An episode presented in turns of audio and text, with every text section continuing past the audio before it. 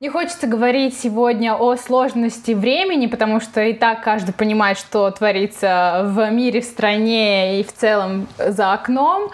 А хочется поговорить о чем-то ярком, светлом и модном.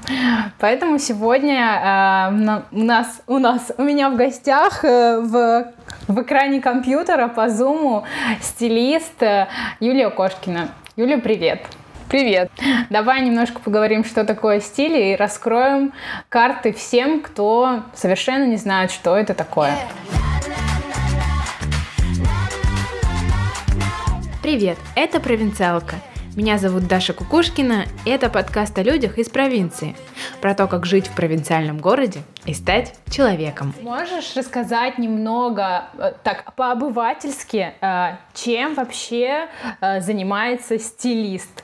Что он делает и, ну, вообще зачем он? Для тех людей, кто не понимает вообще этой сферы. А, часто стилистов путают э, и называют это общим словом с визажистами, с э, косметологами, может быть, с парикмахерами. Нет, с косметологами не путают, с визажистами путают, с парикмахерами и всеми теми, кто в целом создает как бы девушкам красоту. А, я стилист тот, который создает девушкам не лицо и там, не знаю, брови или прическу, а в целом образ. А, я не специалист, э, там, не умею красить, не умею делать э, какой-то супер там укладку и все прочее, но я могу дать рекомендации в рамках образов, которых мы создаем с одеждой и даже по этим сферам. Но я все-таки специалист большого профиля по а, подбору одежды, по построению имиджа человека, я давно считаю, что эта профессия, возможно, кажется достаточно поверхностной, и кажется, что это просто человек, который роется в вещичках другого и покупает э, шмоточки да, на чужие деньги. Это далеко не так. Стилист для меня это психолог в первую очередь. Стилистом не может стать э, девушка или мужчина, который не прокачан личностно сам, потому что слишком много внутренних багов и сложностей возникает у клиентов, потому что ну, действительно это взять сложно взять и там доверить другому человеку твою внутреннюю сторону хотя бы со стороны, хотя бы с точки зрения одежды. Это сложно. А тут э, поэтому ты ну, как бы должен, во-первых, понимать, что это такое священное, куда тебя допустили, а тебя еще и в дом могут допустить, чтобы пойти разбирать вещи, да, гардероб перед покупкой. Поэтому ты, первое, стилист, первое, это человек и профессионал в первую очередь, который прокачан внутренне, психологически, он понимает типажи клиентов, он понимает, э, что нельзя навредить, да, то есть э, второе, это даже с какой-то степени врач, да, то есть моя главная цель не навредить. И поэтому я очень тщательно, наверное, сейчас отбираю и фильтрую тех людей, с которыми я работаю, потому что э, ну, можно же не сойтись в каких-то мнениях, в каких-то взглядах. И я не хочу стоять там и упираться, как в модных там передачах э, мейкавер-шоу, где э, они там, не знаю, терзают вещи, типа, нет, отдай, нет, нет, нет, это моя вещь и все прочее, да, не отдам. То есть я не хочу быть таким специалистом. Я специалист, э, которому доверяют безусловно, да, то есть именно для этого существует большая проработка личного бренда в социальных сетях, моя, и существует мое четкое позиционирование при встрече с клиентами, то, как я вижу нашу работу.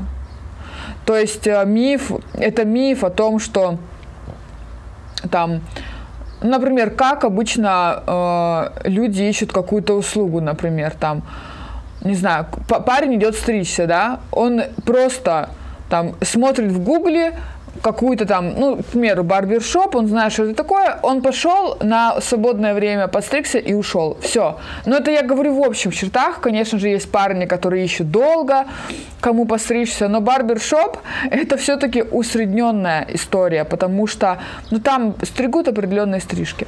Все, то есть это потоковая работа. И нет такого, что я сейчас, то есть, да, нет. Возможно, что там 2-3 года назад я так и делала, а сейчас нет. То есть я выборочно работаю с людьми, потому что это большая работа, такая же, как и в психологии. Я могу долго говорить на эту тему. А вообще, если относительно Томска, э, ну вот как локации, насколько сложно нести вот стиль в массы и, в принципе, себя позиционировать?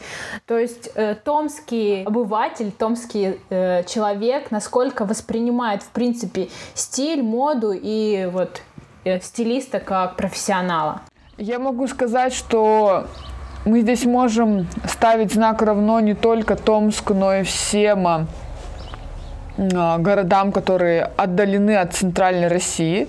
Это сто процентов, потому что они все плюс-минус одинаковые по своему менталитету люди, да, в России, кто живет там не в Питере, не в Москве, не в Екатеринбурге, например, да. А сложность, наверное, в том, чтобы не стать слишком сложной для людей – Интересный заворот моего ответа. А, расшифрую. А, когда э, я сейчас о себе буду в третьем лице, да, или во втором в каком-то. В общем, когда, да, во втором лице, когда ты действительно увлечен модой, когда ты увлечен жизнью по вот таким вот, ну не знаю, не правилам, а по тем картинкам, которые ты видишь, по тем, ну просто в интернете, по тем картинкам, которые ты видишь, когда ты путешествуешь. Когда ты ходишь по разным торговым, там, не знаю, центрам, изучаешь разные бренды, позиционирование, и когда ты слишком сильно себя прокачиваешь с психологической точки зрения, личность творческая становится, может стать очень сложной для понимания ну как это, не простого человека Обывателя. будем говорить, а чел, э, ну да, то есть ну не с оскорбительной да, точки зрения, а нормальных там обычных людей, да, потому что творческой личности достаточно сильно развито витание в облаках, там, может быть, какой-то протестность миру. Ну, то есть это я говорю, конечно же, там о больших наших музыкантах, творцах, художниках, которые там бывали после смерти, да, были признанными даже. И здесь э, стилисту, стилисту, я считаю, важно не загнаться и не поставить себя как крутого творца, который э, делает классные образы, а если ты, челядь, в этом ничего не понимаешь, то ну, ты просто не дорос, да, то есть а, здесь нужно просто найти такую точку, может быть, какую-то серединку в том, что происходит а, в реальном мире и в том, а, насколько в твоей профессии существуют разные течения, там, и ты их изучаешь. Ну, в общем, вот не знаю, насколько я понятно говорю. ну, то есть так же, как и психолог. То есть он должен быть в моменте здесь и сейчас. У нас есть реальный мир, есть определенные там проблемы, сложности, э, но и при этом есть мир хороший, добрый, классный, в котором тоже можно существовать. И одежда с помощью этого там, не знаю, позволяет тебе тоже раскрывать там людей и всех прочих. Вот с этой точки зрения. А, пока мое физическое, вот нужно подчеркнуть физическое нахождение в этом городе связано с тем, что пять лет мы занимаемся ивент-индустрией. Э, мы в конце года открыли магазин одежды и начали развивать э, историю с модельной школой и с модельным агентством. И при этом я не скажу, что я очень много нахожусь в Томске. И если бы не случился э, кризис и вирус, то, наверное, сейчас я бы только обратно вернулась в Томск. То есть, э, опять же, я сейчас себя утешаю тем, что это не навсегда. Я не хочу врать и говорить, что я боготворю свой город, и я хочу здесь жить. Я реально понимаю, что здесь не так. А, да, я понимаю, что именно здесь сейчас мы можем развивать свой бизнес а, и развиваем его успешно. Но, к сожалению, сейчас произошла та ситуация, которая, ну, я думаю, был не готов ни один человек, когда все наши три направления просто ну, накрылись медным тазом. Ивент-индустрия, я думаю, очнется не раньше, чем э, осенью. Ну, то есть я как бы не сижу вообще, не строю иллюзий, я это понимаю. И это будет просто счастье, если к августу мы заработаем. Но я думаю, что не заработаем. А, магазин у нас э, на формате просто стопа, потому что мы выбрали, наверное, сложный путь. Мы, наша концепция в магазине одежды в женской была, состоит в том, что мы хотели предоставлять классную одежду за приемлемый ценник. Не эконом, не супер средний класс, там, но и не эконом. И мы приняли решение выбирать ее сами как байеры, то есть покупать ее, щупать, трогать, понимать, э, как она вообще, из чего состоит каждая вещь, чтобы у нас было действительно ну, хороший отбор. И нам закрыли границы, ну, как бы, и все, мы никуда не можем лететь, мы не можем развиваться, у нас нет летней нормальной коллекции – а, поэтому это такой стоп. Ну и понятно, что сфера модельного бизнеса, которая для нас абсолютно близка уже эти пять лет, в которой мы работаем, а, мы просто хотели ее как бы уже просто ну, систематизировать. Так мы и так с моделями связаны очень сильно. Понятно, что никто никого не пускает ни на обучение, никто там не говорит о контрактах, о контрактах за рубежом, потому что, ну, понятно почему.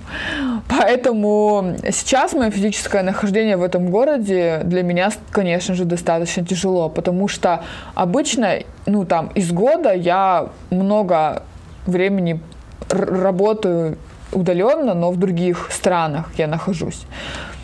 Вот. И честно, я в феврале для меня это был большой удар моральный, очень большой удар, физический.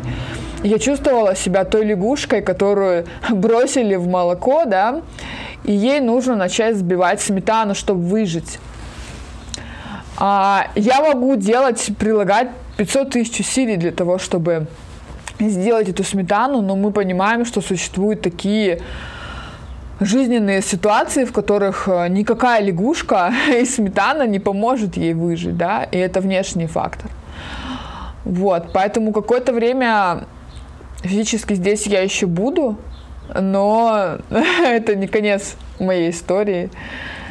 И я точно уверена, что через какое-то время все, кто нас слушают и, и смотрят меня и следят за мной, увидят, что моя жизнь под названием сериал тоже меняется. Может быть, это наоборот такой э, затишье перед бурей, когда вот-вот зафонтанирует все и станет еще круче.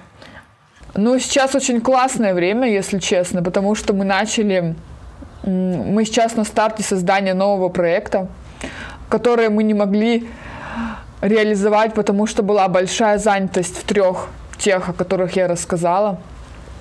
И да, это круто, потому что я засыпаю, просыпаюсь с мыслью о том, что у меня открылись новые ресурсы. А, если теперь оттолкнуться не от регионов, а в целом э, от России, да, как от большой какой-то какой культурный пласт, э, не помню где, но недавно я услышала такую мысль о том, что в сознании русского человека есть танцы, да, условно, есть много шоу про пляски, танцы, те же самые танцы на ТНТ, есть всегда музыка, потому что там с древних времен люди пели, танцевали, хороводы водили, но стиль как как таковой, э, он не был закреплен в именно в народном сознании человека, и, возможно, какие-то э, российские интерпретации э, топ-модель там по-русски, которые зарубежные, да, программы и вообще целом понимание стиля не укладывается. Вот как стиль движется сейчас? Может ли у него быть все-таки подъем и может ли он осесть в фундаменте, в сознании русского человека? В фундаменте и в сознании думаю, что нет, а, потому что мы действительно немножечко про другое. Но у нас существует а, другое, особенность, другая русского менталитета, не знаю, к сожалению или к счастью, для нас, как для стилистов, к счастью. Но в целом для мирового сообщества, к сожалению, потому что у них другие стандарты. Какое у нас существует мышление? А, нас, девочек, с самого малого возраста учат хорошо готовить, убираться дома, а, следить за собой, быть чистоплотными, всегда красить губы красной помадой, ну там, ладно, не красной, просто там на, краситься. А, нас учат а, не перечить мужу до сих пор. Я уверена, что это есть в семьях. Ну, по крайней мере, нас так учили. Я думаю, что это все транслируется и дальше. Нас учат быть э, хорошей женой. Нас учат быть хорошей матерью. И здесь э, и рынок конкуренции русских женщин до сих пор очень высок. Мы красивы, мы умны, мы послушные. Сейчас говорю именно о русских женщинах, а не конкретно о себе. Вот, то есть, э, будем так говорить, русские женщины и женщины э, стран бывшего СНГ, которые находятся рядом с нами, нас всех учат вышесказанному. И э, нас большая конкурентность на рынке. И поэтому, конечно же, важно простраивать свой имидж и это классно, что мы э, его простраиваем сейчас и создаем какие-то интересные образы и обращаемся к стилистам, да, то есть к девушкам. И понятно, что кто-то хочет поднять свой уровень э, уверенности в себе. Кто-то хочет а, повышения по карьерной лестнице. Кому-то после декрета действительно очень тяжело, и для него а, обращение к стилисту является таким переломным моментом в, в жизни там, у женщины, чтобы опять обрести себя. Поэтому, опять же, то есть, да, то есть в культурном понимании стиль у нас, к сожалению, не укоренен. Зато есть другое мнение, не мнение, а другая сторона медали. Например, в Европе насколько у них а, стильно и симпатично строятся здания, к, как все прописано дизайн-кодами, какие у них вывески крутые, как все это вот просто там в Америке, да, тоже. А, мне вчера только показывала подруга а, в общем, подруга состоит, в, так сказать, в байкерском, в байкерской теме. Она сейчас искала экипировку. Говорит, что в России а, тема с экипировкой очень а, как бы сложная, и все это выглядит не стильно. И ей из Америки прислали, а, там какой-то знакомый, кому-то там, в общем, прислали тюремную робу с крутой надписью на спине, то есть просто очень стильная вещь. Это роба тюремная, да, еще и с принтом. А, то есть насколько нужно обладать каким-то вкусом, чтобы даже в этом да, делать красиво. Но при этом, с обратной стороны медали, в Европа, например, а, Америка частично, Европа абсолютно не воспринимает стилистов, а, как у нас их воспринимают в России. Потому что европейская женщина, в первую очередь, это человек, который работает на работе а не там должна хорошо готовить, убираться, слушаться мужа и все прочее. То есть такая, как бы, что на улице у нас разруха, а выглядеть хотим хорошо. А в Европе, наоборот, все классно, но они на себя забили. Угу. Такой диссонанс получается в разных сферах. Да. Нужность как стилисту в Европе э, как профессии, она намного, получается, сложнее реализуется, нежели здесь у нас, ну, у нас в странах СНГ. Да, в Европе стилист никому не нужен. А, именно вот э, так, как мы работаем в России. Я просто мониторила этот рынок услуг. Там стилисты нужны только для девушек из России, которые живут в Европе. То же самое с маникюром, с педикюром, с э, прическами и с макияжем. То есть в Европе очень низкий уровень предоставления этих услуг, потому что они там никому не нужны. А в России очень высокий потому что у нас э, высокий спрос и высокая конкуренция. А что вообще, если дать э, определение стилю? Стиль это что-то внутреннее, какая-то внутренняя гармония, или это, ну, уходя в крайность, какую-то это погоня за трендами, за чем-то современным, модным? Что это вот такое? Или это периферия? Смотря для кого. Э, ну, например, то есть возьмем два определения стиля. Стиль для человека, для женщины, для мужчины, который просто работает э, там на любой офисной работе, занимается абсолютно сферой, которая со стилем не связана, но при этом хочет быть на волне современной жизни, хочет выглядеть хорошо. Стилист и стиль – это встать утром, знать, что ты надел, не париться, э, что это потом неудобно или некрасиво, и целый день чувствовать себя в кайфе и в комфорте. То есть стиль это абсолютно такая, мне кажется, незаметная часть жизни, которая может быть у человека. Но это нужно прокачивать с помощью своих знаний больших, либо стилиста. А, то есть стиль это, он должен также помогать человеку в жизни идти дальше круто и комфортно, так же, как, э, не знаю, там, автомобиль, на который ты сел, поехал, пусть он будет там, не знаю, не Lexus, но это будет какой-нибудь чуть пониже по классу, но он уже комфортный, ты в нем чувствуешь себя хорошо, за тебя там, не знаю, протирает он стекла сам, да, автомобиль, что-то там, ну вот какие-то такие вещи. Также и стиль, то есть он работает за тебя, и ты на это не прилагаешь усилия, потому что в современном мире, мне кажется, это важно, оптимизировать а, свою работу и свою деятельность так, чтобы концентрироваться на важном. И это хорошо, когда человеку стиль не важен, он это делегировал, и при этом он понимает, что он на волне жизни.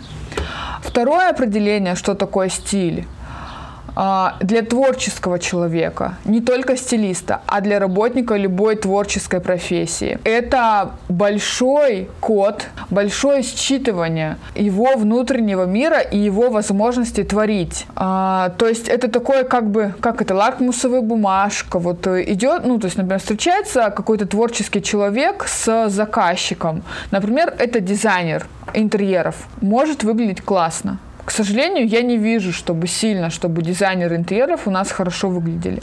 Но мое мнение, что человек, который работает а, дизайнером интерьеров, очень, кстати, близкая профессия к стилисту, а, должен выглядеть классно, потому что он своим а, видом транслирует свою ну, то есть абсолютную, да, как бы, ну вот я здесь не зря в этой профессии, я и себя могу апгрейдить, и ваш дом я могу апгрейдить, и сделать его классно по всем параметрам. Это художники, писатели, то есть э, все творческие профессии, да, они могут показывать внутренний мир человека через стиль. Условно, визитная карточка получается его. Да, это твоя визитка такая, да, то есть если раньше мы раздавали визитки и думали, какие вензеля на них сделать, чтобы отличиться, то сейчас э, можно прийти к минималистичной визиткой просто с э, номером телефона и с классным внешним видом. А еще круче, мне кажется, что сейчас уже и визитки не нужны, сейчас нужно просто э, выглядеть э, не так, как все, э, добиться, чтобы твой номер записали и добавили в WhatsApp, и все. То есть, потому что визитки можно выкинуть раз-два. А когда ты интересный, креативный, и ты выглядишь не так, как все, и ты внушаешь доверие своим профессионализмом и видом, то как бы ты уже более выше конкурентоспособен в этом плане. А, если, э, что касательно темы вот этой визитной карточки и внешнего э, облика своего, в обычной жизни, э, как стилист, э, приходится выглядеть, э, ну вот, на волне и стильно, или бывают моменты, когда, ну, хочется просто что-то быстренько накинуть и выйти, или это даже накинуть что-то быстро все равно является уже как бы на подкорке остается, и оно становится стильным? А, абсолютно так. Я очень часто неосознанно одеваюсь, потому что у меня это уже как, ну, просто там, не знаю, покушать, наверное. Такое же неосознанное действие. Я настолько слилась э, с тем, что это все неосознанно, что я даже иногда бывает не понимаю, насколько я могу круто выглядеть. То есть я не могу оценить свой уровень, потому что мне кажется, что это обычно. И здесь тоже важно не заиграться, да, и, и, и не быть слишком сложным для людей. Вот, в этом, в обычном для меня. А, а в целом могу раскрыть секрет и сказать, что стилисты пропагандируют там супер крутой образ дома сейчас, я жуткий хрюн, Можно это оставить прям вот так. Я жуткий хрюн. Я меняю одежду каждые один-два дня, потому что я ем, и я постоянно на себя что-то там или готовлю. Как что-то проливаю, что-то там... Короче, вот постоянно какие-то происходят аварии бытовые. И у меня нет столько одежды, чтобы я могла каждый день там а, выглядеть в новом образе, ну, дома, да, то есть я просто стираю чаще и перевожу чаще там свои футболки и рубашки из повседневных в домашние. Ну, то есть я не причисляю к себя к людям, которые заходят на сайт Oysho, к примеру, ну там это домашняя одежда, и на, накупают себе домашние одежды на 10, 15, 20 там и более тысяч. Этого я не делаю. А вот как раз о какой-то ценовой категории.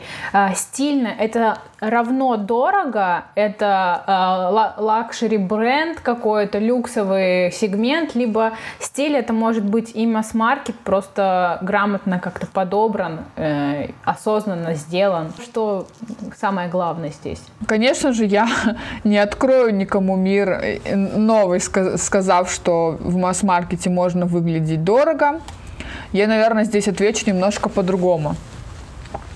Именно когда вы одеваетесь в масс-маркете и ставите перед собой цель сделать классный образ, вам ни, как нигде нужен стилист. Потому что в люксовом сегменте и в сегменте среднем, среднем плюсе, во-первых, многие коллекции ну, известных дизайнеров, они изначально делаются божественными и крутыми, потому что там существуют хорошие ткани, выверен, выверенные лекала, интересный дизайн. И это большие дома моды, которые работают с этими огромное количество лет. И для них мода – это искусство. И понятно, что они это искусство продают за 100-200 тысяч и вероятности ошибки вещи в люксовом доме, а, ну, по, по формату не современно, не стильно, не красиво, меньше, чем если вы придете в масс-маркет. Потому что задача масс-маркет – удешевлять производство любым путем. Именно поэтому они используют некачественную фурнитуру, дешевые ткани, корявый крой. И в этом во всем есть классные вещи – их просто нужно уметь выбирать. И здесь есть два пути. Это либо стилист, который в этом вращается ежедневно, либо вы сами начинаете изучать YouTube, Instagram и максимально много практиковаться. А, и поэтому, да, в масс-маркете можно выглядеть круто, просто нужно приложить к этому много усилий. А если о каких-то базовых вещах говоря, э, ну, как там завещала Коко Шанель, что у каждой женщины должно быть маленькое черное платье, если уйти от э, женщин, в принципе, и перейти к мужчинам, э, что в гардеробе мужчины должно быть такого же, как и женское черное платьице? хорошо начищенная обувь.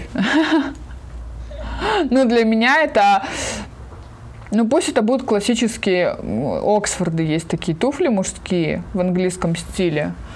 То есть э, мужчина должен выглядеть ухоженно.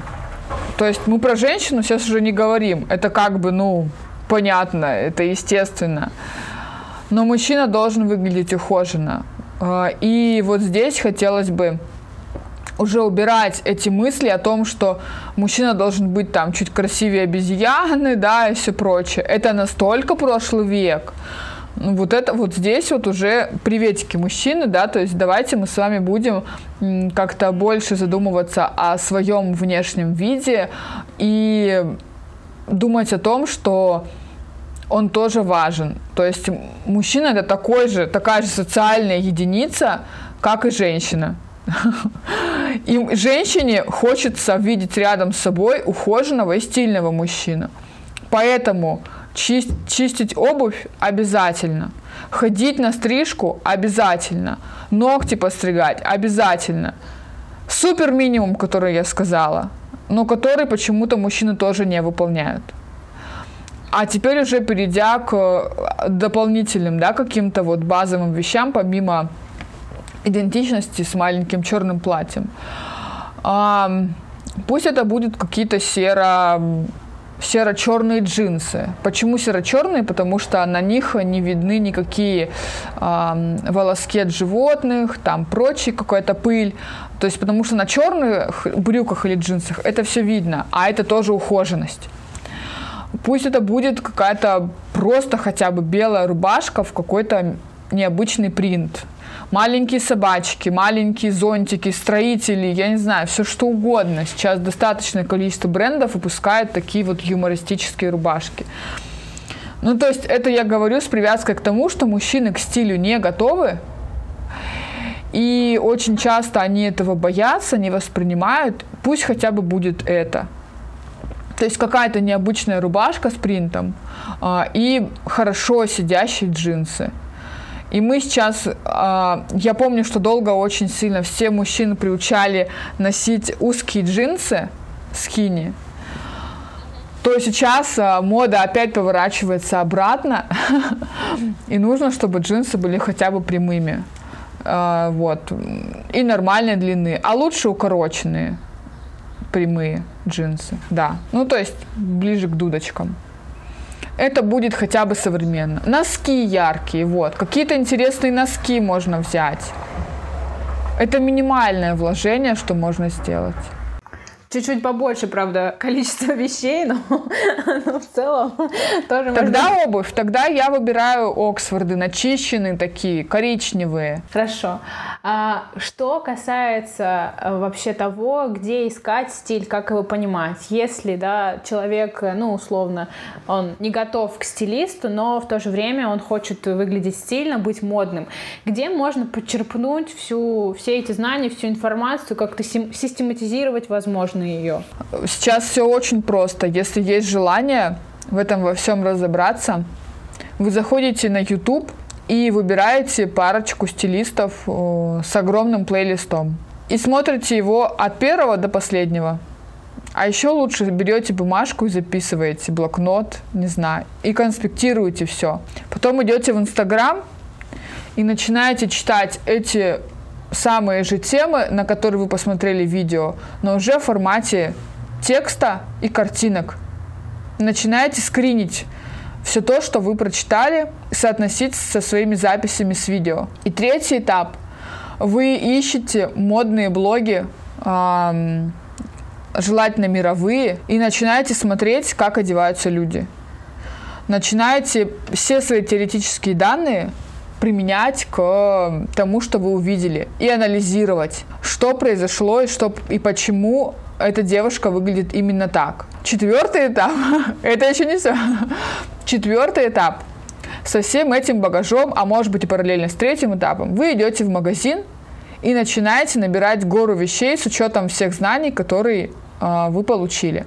И начинаете мерить все это. Э, вы все фотографируете, отдаете все это на кассе негодующим продавцам, которые сейчас все это будут развешивать обратно.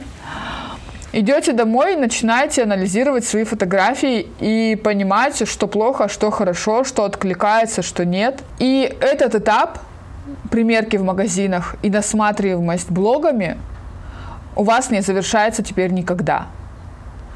Потому что, чтобы быть на волне своего стиля и на волне этой жизни – вы обязаны постоянно быть в теме.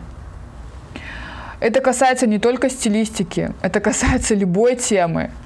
Digital технологий современных, да, социальных сетей, различных платформ, площадок. А, мне, например, до сих пор подруга говорит, а давай в скайпе пообщаемся, да, то есть. А, и сегодня наш первый эфир, в котором я вошла в Zoom. То есть жизнь настолько быстрая, что все те комментаторы, которые постоянно говорят про стиль, почему вы выглядите именно так, это отвратительно, это ужасно, это не стильно. Ребята, здравствуйте, привет все, кто нас слышит. Мы живем в веке, где каждую секунду что-то происходит. И если вы критикуете а, стилистов, когда вы видите, что она выглядит не так, и она выглядит а, не с теми нормами поведения, которые есть в вашей голове, к сожалению, я сейчас вас расстрою. Вы просто не на волне этой жизни. Это солеви. И, наверное, такой э, самый, наверное, главный вопрос, который можно задать, э, когда э, пришло сознание того, что э, я стилист или, или я хочу стать стилистом? Когда вообще эта мысль зародилась? Шесть лет назад, когда в моей жизни была полная жопа, э, стиль и мода стали именно той путеводной звездой, которые вывели меня на то, кем я есть сейчас. Я не принимала решение, что я хочу стать стилистом. Я просто стала увлекаться очень сильно темой моды, я стала шить я стала брать там в рамках конкурсов, экспериментов девочек для коучинга. То есть я никогда не видела, что надо мной экспериментируют, да, там как-то одевают. Я всегда видела, что это я могу сделать. Вот, то есть мы делали какие-то вот варианты там конкурсов, и оттуда я не помню как, то есть я не помню. Я помню, что уже был Инстаграм, что я что-то там выкладывала, что у меня был свой модный блог. Я, я знаю, что это было сделано паршиво и стрёмно сейчас даже, да. Но сейчас, видя то, что было раньше, и то, что я сейчас, э, я горжусь тем, что я стала на этот путь, и решения принятия не было. Просто это вот как часть моей жизни стала, и все. Сложилось так. А если не секрет, то кем приходилось работать до этого в такой в рутинной сфере? А это абсолютно не секрет. Я работала, ну, получается, 7, 7 лет назад – 7, практически 8 лет назад, после университета, я работала, э, сейчас я, я не помню, как это называется. В общем, с бумажками, с недвижимостью два года в государственной организации. И после, наверное, первого года я поняла, что, ну, это кошмар. То есть, типа вечерам вот у меня началось просто там увлечение сайтами модными, то есть какие-то вот такие вещи. И потом через два года, слава богу, я уволилась, и я вернулась обратно в ивент э, просто менеджером, потому что мне всегда нравилась организация мероприятий в университете.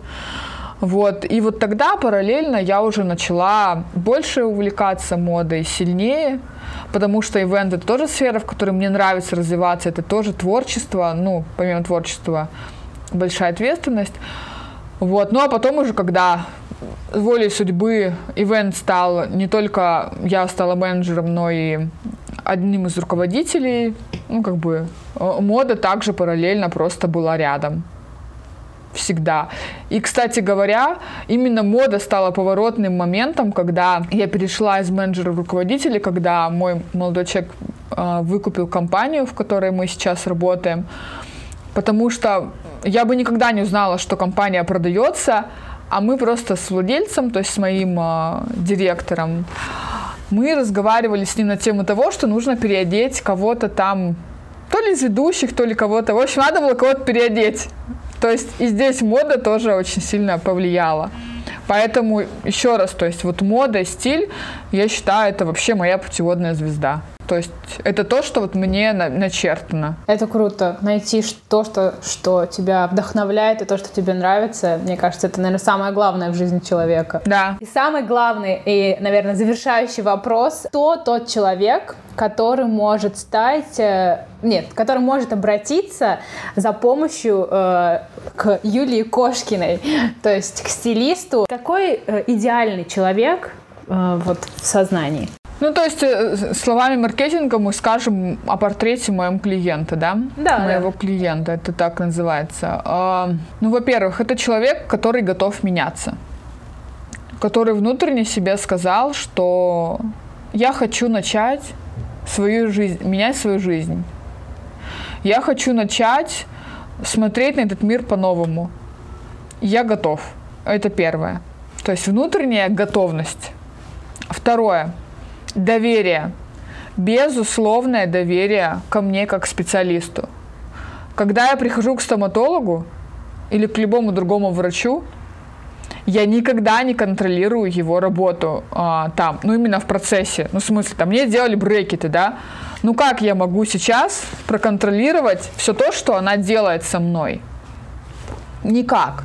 Только безусловное доверие и заранее э, там я искала и узнавала рекомендации. Тут также безусловное доверие. Просто вот э, я своим клиентам, некоторым, которые боятся, говорю, вот представьте, что вы сейчас на море, и вы э, боитесь плавать, умеете плавать, но боитесь, просто ляг, вот э, представьте, что вы легли звездочкой, и море вас держит, и все хорошо, и вы ему доверились, и вы не утонете, потому что море вас держит, и вы расслаблены. Сейчас должна быть такая музыка, э, и медитация пошла. Вот, то есть доверие, в общем, доверие и расслабленность должна быть обязательно. Ну и, наверное, готовность к экспериментам, что ли, готовностью иронично, возможно, на себя посмотреть, готовность принять свои там достоинства или недостатки. То есть на, на самом деле ничего сверхъестественного я не требую никогда. Но, к сожалению, именно эти три пункта настолько сложно многим людям сделать вообще очень это было, я думаю, что, э, ну, как для себя самой, для кого-то, возможно, еще, кто решит послушать и узнать что-то для себя новое, я думаю, что мы открыли что-то интересное в любом случае и приоткрыли дверь в мир того, что такое стиль и кто такой стилист. Э, я думаю, что получилось здорово. Спасибо за беседу, было классно. Спасибо за приглашение, взаимно. Пока.